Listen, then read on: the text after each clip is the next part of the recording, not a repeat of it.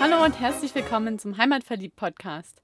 Heute in der Episode 26 geht es mal nicht um eine ganz besondere Wanderung, die wir dir vorstellen möchten, sondern um das dahinter. Denn es ist ja auch wichtig, mal zu wissen, wie konzipiert man überhaupt eine Wanderung? Wie macht man eine Gehzeitberechnung? Was hat es mit dem besten Feschbarplätzle auf sich? Und sollte man jetzt vorwandern? Und der Grund, warum ich dieses Thema für heute rausgesucht habe, ist, dass am Sonntag meine erste Ü30-Wanderung für den Schwäbischen Albverein stattfindet, die ich dieses Jahr führe. Und ich die letztes Jahr schon konzipiert habe. Ich weiß nicht, im September, glaube ich, sollten wir die die, die Touren einreichen, damit der Flyer gedruckt werden kann. Und das ist nun schon eine ganze Weile her. Und darum muss ich jetzt mal noch die Lage checken, wie der Weg überhaupt ist, wie das alles funktioniert, was ich mir da ausgedacht habe. Und das habe ich gestern gemacht. Doch, ich habe es ja lange von mir hergeschoben, weil es sind 24 Kilometer und ich hatte einfach keine Ahnung, wo ich die Zeit hernehmen soll, um mal eben diese 24 Kilometer zu wandern. Und da habe ich mir einfach so gedacht, ich nehme mal Franks Mountainbike und drehe eine Runde damit. Und wie ich dann so unterwegs war, dachte ich, ich erzähle dir mal genau, wie das alles so funktioniert mit dieser Konzeption und was es noch so für Möglichkeiten gibt und ob man vorwandern muss oder nicht. Und darum fange ich jetzt von vorne an. Und wenn du jetzt denkst, hm, ich gehe zwar gern wandern, aber ich muss das doch nicht konzipieren, sondern ich gehe einfach dahin, wo ich wandern will und lauf los, dann überleg mal, auch du wirst dir vorher Gedanken machen, denn du wirst dir überlegen, wo fährst du hin oder wo gehst du hin, wo geht deine Wanderung los, welchen Weg wirst du gehen, wie lang ist der in etwa, gibt es unterwegs was, wo du einkehren wirst oder nimmst du dir Verpflegung mit, wie viel Getränk nimmst du dir mit, kannst du unterwegs deinen Wasservorrat auffüllen, wie ist der Weg, welche Schuhe ziehst du an, brauchst du hohe Wanderschuhe oder tun es auch Trekking-Sandalen, nimmst du dir Wanderstöcke mit, weil es ganz arg berghoch geht und woher holst du dir all die Informationen? Genau. Auch du wirst für deine Wanderung, die du vielleicht nicht im großen Stil planst, aber du wirst dir vorher Gedanken machen und somit auch eine gewisse Art von Konzeptionierung für die Wanderung durchführen.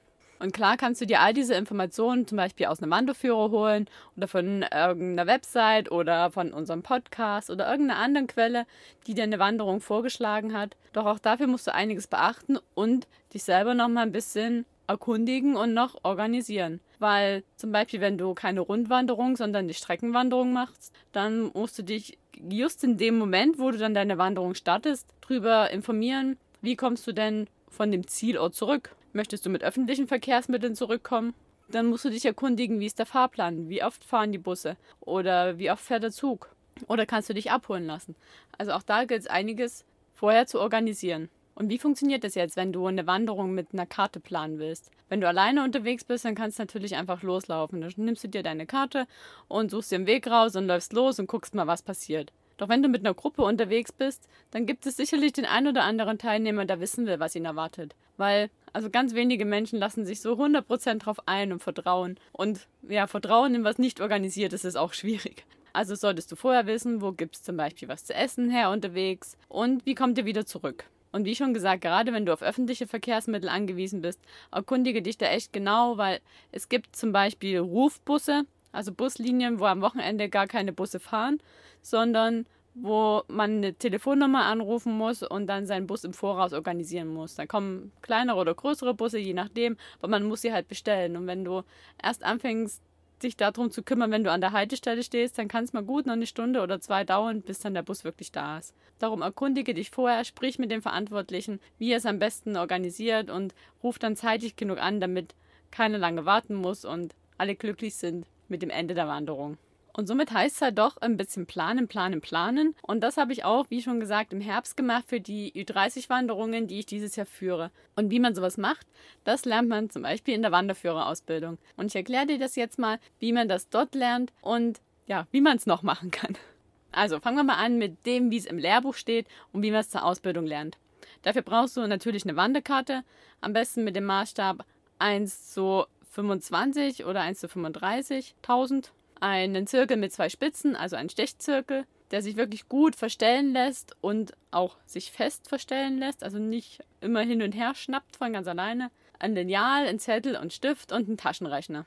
Und nochmal zu der Karte. Ich habe gesagt, Maßstab 1 zu 35 oder zu 25.000. Das heißt dann also, du hast 1 cm auf der Karte, der ist entweder 350 oder 250 Meter lang. In den meisten und in den gescheiten Wanderkarten sind dann noch die braunen Höhenlinien eingezeichnet, sowie Attraktionen, die es unterwegs gibt und die Beschaffenheit der Wege und des Geländes. Also du kannst dann von der Karte zum Beispiel ablesen, ob ihr durch den Wald lauft, ob es durch den Weinberg geht oder über freies Feld. Das ist auf jeden Fall sinnvoll, dir so eine gescheite Karte zu kaufen und die sind auch gar nicht teuer. Und um von der Karte den Weg abzumessen, kommt der Stechzirkel zum Einsatz. Weil du kannst da ja nicht einfach das Lineal anlegen, weil der Weg ja viele Ecken und Kanten hat und immer mal wieder abbiegt und somit kannst du es mit einem ganz normalen Messverfahren, sage ich mal, mit einem Lineal oder mit einem Maßband gar nicht gescheit abmessen. Darum brauchst du diesen Stechzirkel. Du nimmst den also und stichst mit einer Spitze am Startpunkt des Weges ein und nimmst in die Spanne zwischen den zwei Spitzen das erste Wegstück, was geradeaus geht. Also vom Start bis zur ersten Kurve. An der ersten Kurve stichst du dann mit der zweiten Spitze ein und ohne diese Spanne zu verstellen, nimmst du wieder die Spitze, die am Startpunkt war, und führst sie zum nächsten Wegstück und verlängerst somit die Zirkelöffnung. Also du hast dann die Länge von dem ersten Wegstück bis zur ersten Kurve plus die Länge von dem zweiten Wegstück bis zur zweiten Kurve in deiner Zirkelöffnung abgemessen.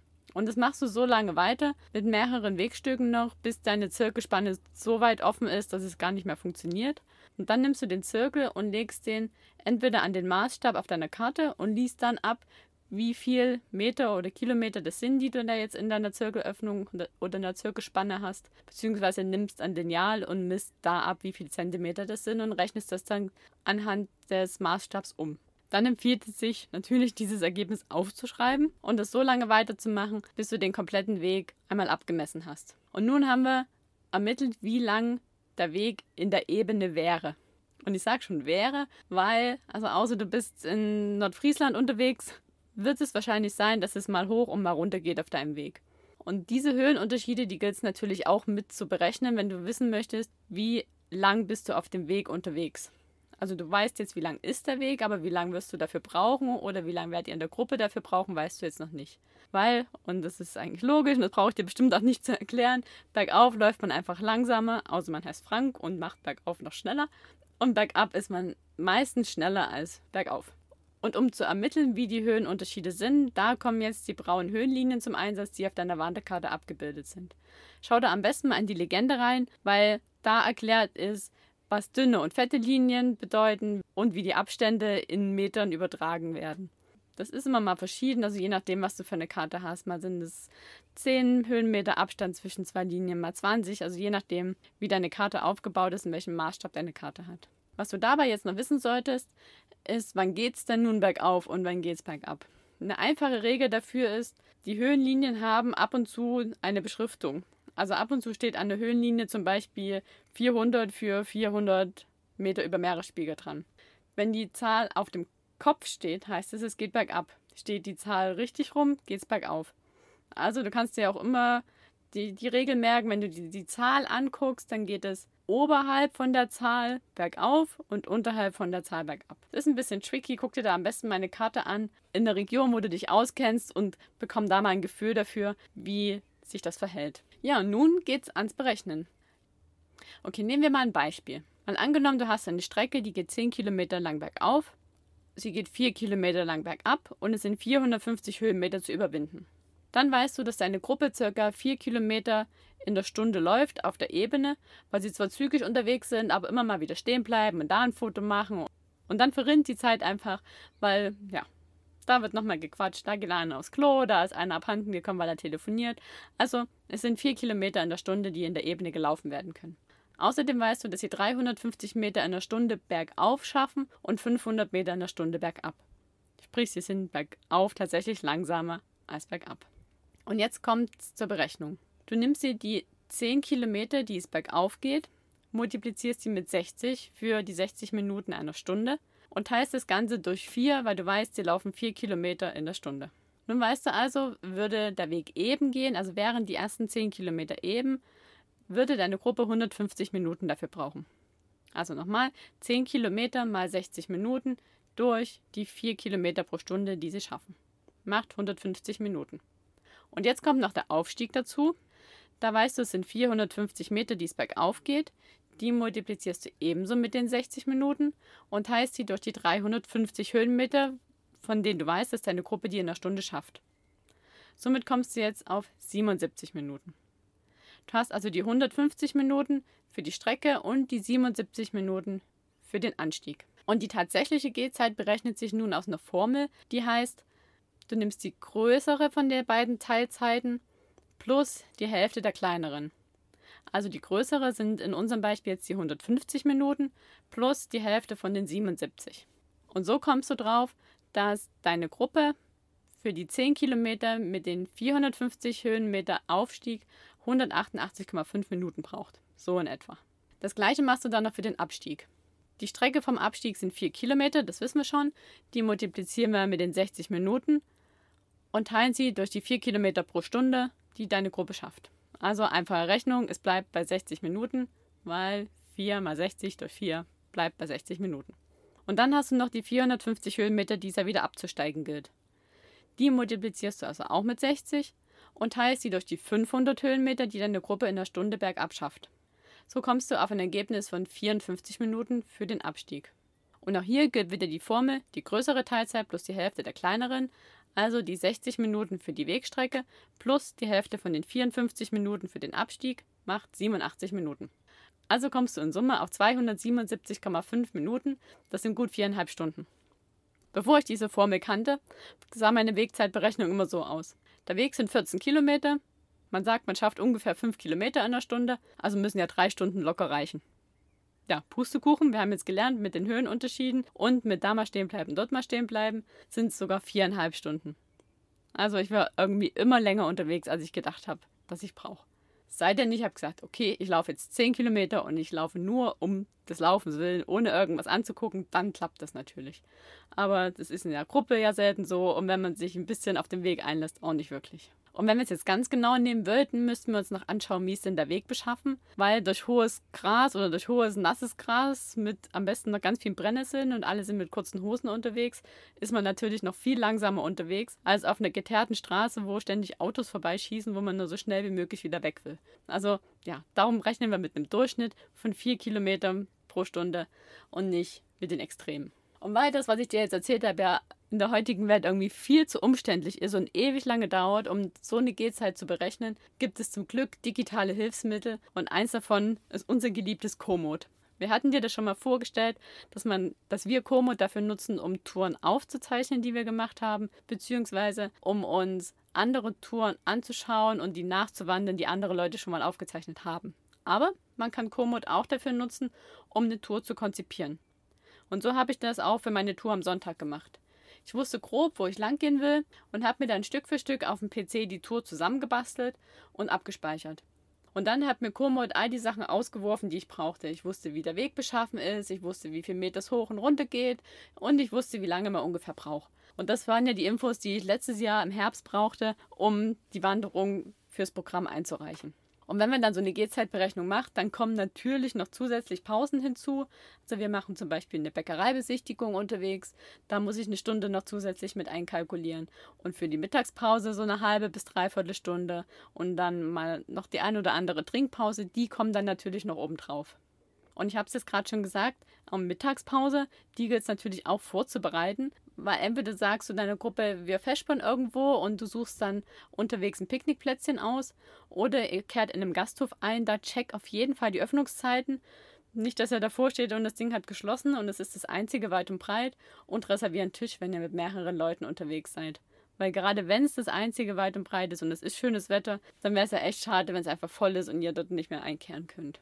Bei Picknickplätzen, die du auf einer Wanderkarte ausguckst, ist es wichtig, dass du dir die vorher anguckst. Und das am besten auch sehr nah an Zeitpunkt deiner Wanderung. Weil es ist natürlich eine Frage, wenn dieser Picknickplatz auf der Wiese ist, ist das Gras gemäht? Oder ist das Gras irgendwie hüfthoch und man kommt gar nicht gescheit hin? Wie sieht der Picknickplatz nach dem Winter aus? Sind, ist alles noch intakt? Sind Tische da? Sind Stühle da? Ist vielleicht sogar eine Schutzhütte da, die vor Regen schützen kann und sind Bäume da oder eine Hütte, die Schatten spenden, wenn es zu sonnig ist. Also guck dir die Picknickplätze auf jeden Fall vorher an. Und da sind wir schon beim Thema Vorwandern. Gerade wenn du mit einer Gruppe unterwegs bist, macht es auf jeden Fall Sinn, dass du weißt, wie die Wanderung abläuft, dass du den Weg kennst und nicht ständig nachschauen musst, weil wenn du in einer Gruppe unterwegs bist, du wirst abgelenkt sein, du quatschst mit dem, du quatschst mit dem und auf einmal habt ihr eine Abbiegung verpasst. Da macht es Sinn, du weißt vorher, wo es lang geht. Und schau dir auf jeden Fall den Weg an, ist da gerade irgendein großes Gefährt lang gefahren und es ist hat geregnet, es ist zu matschig, du weißt, über diesen Waldweg wirst du niemals mit deiner Gruppe kommen. Also schau dir das am besten vorher nochmal an. Und ich habe es dir eingangs schon gesagt, wenn du die Zeit dafür einfach nicht hast, mal eben so eine 24 Kilometer lange Wanderung vorzuwandern, weil das ja doch einige Zeit in Anspruch nimmt, dann überleg dir, wie du es am besten machen kannst. Ich hatte mir überlegt, ob ich ein Stück mit dem Auto fahre, aber das wäre dumm gewesen, weil es ist eine Rundwanderung und ich hätte ja dann irgendwie zu meinem Auto doch zurückgemusst. Dann habe ich überlegt, ob ich mein kleines Skateboard mitnehme, aber ich wusste, es geht viel zu viel durch den Wald, dass ich vielleicht vier Kilometer mit dem Skateboard fahren kann und den Rest hätte ich es eh tragen müssen. Mit meinem Fahrrad hätte ich sicherlich auch keine Freude gehabt, weil also man sieht mich mit dem Fahrrad eher auf einer schön geteerten Straße als auf einem Waldweg. Und so kam es mir dann in den Sinn, dass ich mir von Frank sein Mountainbike ausgeliehen habe. Und jetzt mal aus dem Nähkästchen geplaudert, ich bin noch nie mit dem Fahrrad so durch den Wald gefahren. Am Anfang dachte ich noch so, hui, ein Schlammspritzer. Naja. Und dann wurden es immer mehr und immer mehr und irgendwann hat es mir so richtig Freude gemacht, durch die Pfützen zu fahren, durch den Schlamm zu sliden. Ich sah hinterher aus wie ein waschechter Mountainbiker. Ein waschecht im Sinne von, jetzt musste ich mal waschen, mich und meine Klamotten. Und das Fahrrad übrigens auch noch. Aber es hat mega Spaß gemacht, wobei das natürlich, also mit meiner Definition von Naturerleben nichts zu tun hat. Also mit dem Mountainbike durch den Wald zu fahren, ist für mich eine sportliche Aktivität und es macht Spaß.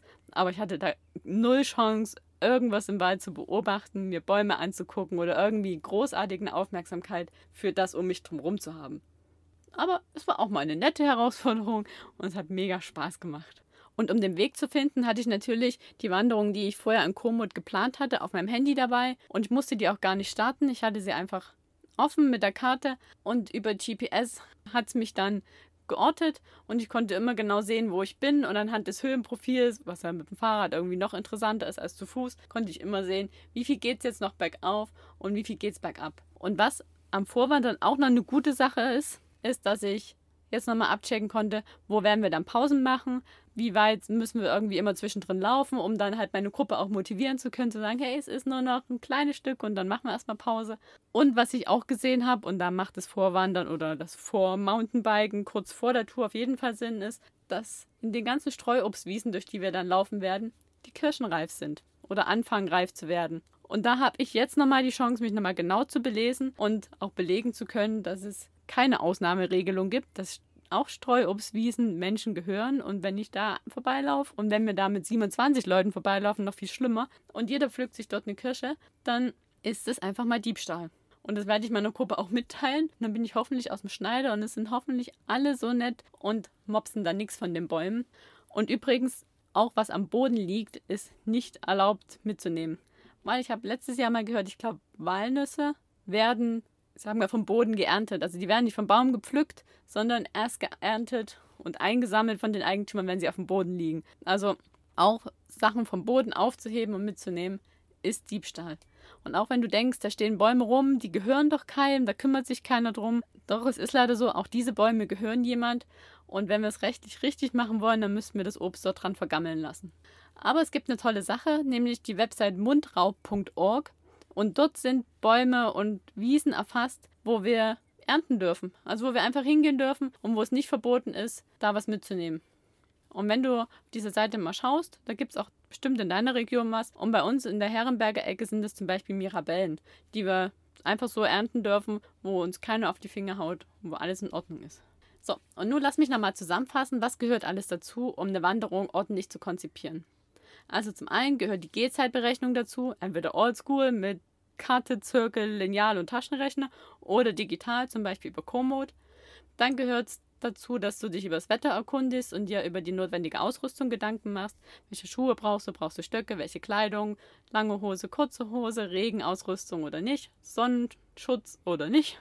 Dass du dir überlegst, wo Pausen gemacht werden können, wo es was zu essen gibt, dich erkundigst und gegebenenfalls reservierst. Und du solltest dir darüber Gedanken machen über An- und Abreise und über die Parkplatzsituation, wenn du dort mit dem Auto hinfahren möchtest. Und nochmal erforschen, was es so an interessanten Dingen unterwegs gibt, über die du vielleicht ein bisschen mit Wissen glänzen könntest. Und noch ein Tipp, wenn du mit einer Gruppe unterwegs bist und keine Lust hast, immer vorne wegzulaufen, aber die Gruppe den Weg nicht kennt, nimm dir eine Trillerpfeife mit, sag allen, dass du sie mit hast. Und wenn jemand falsch abbiegt und du merkst es und du kannst gar nicht so laut hinterherrufen, dass du sie nach erreichst, dann hol einfach deine Pfeife raus, pfeif und dann werden die schon merken, dass sie falsch abgebogen sind und kommen dann wieder zurück. Und wenn du jetzt zu dem Thema noch Fragen hast oder dir noch was einfällt, was ich vergessen habe, dann schreib doch mal einen Kommentar zu dem Blogbeitrag, den wir zu dieser Podcast-Episode gemacht haben. Weil es gibt nämlich zu jeder unserer Podcast-Episoden einen Blogbeitrag. Und den verlinken wir immer in den Show Notes, also den kannst du in deiner Podcast-App sehen. Oder wenn du auf unsere Website gehst, www.heimat-verliebt.de slash podcast, dann hast du ja alle Podcast-Episoden aufgelistet und dort findest du zu jeder Episode einen Link zum Blog. Und dann klick da mal drauf, dann kannst du alles nochmal nachlesen, was ich so erzählt habe. Gerade das Thema mit der Berechnung ist vielleicht ganz geschickt, das nochmal zu sehen. Und dann wünsche ich dir viel Spaß beim Konzeptionieren deiner nächsten Wanderung und drück uns die Daumen, dass wir am Sonntag mit den 25 Leuten ein super schönes Wetter und eine super schöne Wanderung haben werden.